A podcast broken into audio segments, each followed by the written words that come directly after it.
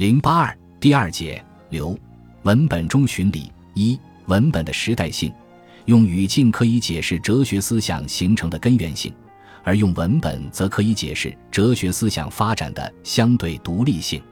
如果说语境是哲学思想产生的源，那么文本可以说是哲学思想发展的流。哲学家从事哲学思考，离不开语境，也离不开文本。在哲学史上，文本指前人留下的思想材料。后来的哲学家做出的理论创新，绝不是无中生有，他必须利用前人留下的思想材料，才能搭建起属于自己的思想世界。如果他不尊重文本，则将陷入述书不观、犹谈无根的窘境，也谈不上有什么创新之处。从这点来看，阅读文本、整理文本、选择文本、诠释文本，乃是推动哲学发展的一项基础工程。哲学家所取得的理论思维成果，只有写成文本，才能保存下来，并且传给后人。后人通过文本获取思想材料，在新的语境中做创造性诠释，再取得新的理论思维成果。文本把一代接一代的哲学家联系在一起。形成中国哲学不断发展的长河。文本作为思想材料，已经是既定的事实，是个常量，不会有多大变化。而文本所包含的思想意涵，却是一个变量。对于同一个文本，处在不同语境中的读者，会读出不同的思想意涵来。这就是所谓解释学的偏差。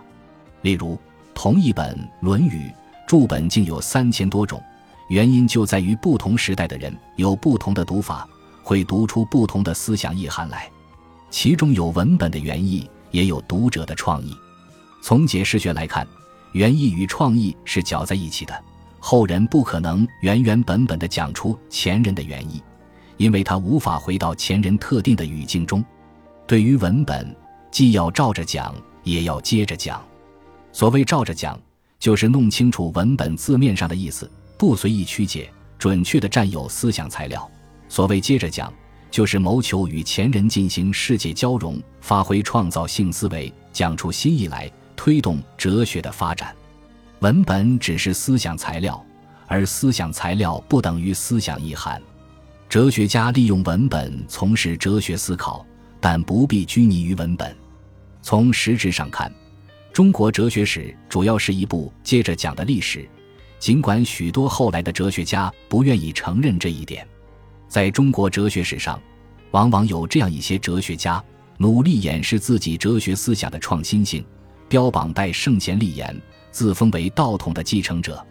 我们千万不能被夫子自道所蒙蔽，要善于透过现象看本质。